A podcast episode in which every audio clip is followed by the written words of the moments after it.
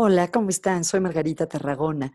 Como mañana ya es lunes y empezamos una nueva semana de trabajo a distancia, quería compartir con ustedes más ideas basadas en el trabajo de la doctora Jane Dutton de la Universidad de Michigan, que se especializa en las eh, conexiones interpersonales de calidad.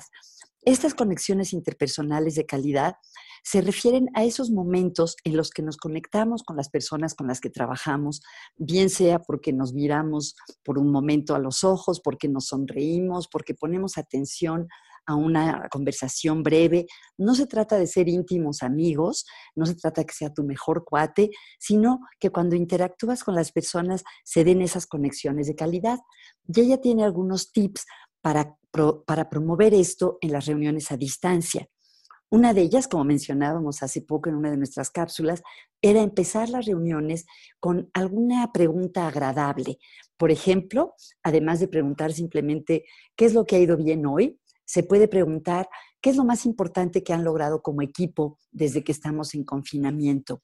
O bien, ¿ha habido alguna sorpresa agradable que te haya traído la cuarentena? Y que cada persona de la reunión lo comparta en voz alta o si es un grupo muy grande, que lo ponga en el chat. Ella también menciona un fenómeno que yo no sabía que se había dado hasta que lo leí, que es que ahora se está poniendo de moda que algunas personas en sus reuniones a distancia hagan como un tour de su casa y le enseñen a las otras personas con las que se están reuniendo dónde están, si están en la cocina, si están en la recámara. Y esto causa un poco de confusión. ¿De verdad será una buena idea? Bueno, pues la doctora Dutton habla a su vez del trabajo de otra investigadora, Ashley Harding, quien ha estudiado esto ya ha visto que cuando los miembros del equipo de trabajo comparten algo sobre el lugar en el que están, se crea un mayor sentido de conexión. Ahora bien, eh, ¿qué tal si no quieres compartirlo? Si está hecho un tiradero, si simplemente no te sientes cómodo que alguien vea tu recámara o tu sala. No importa, lo importante es que tú estés en control y que tú decidas si compartes algo o no.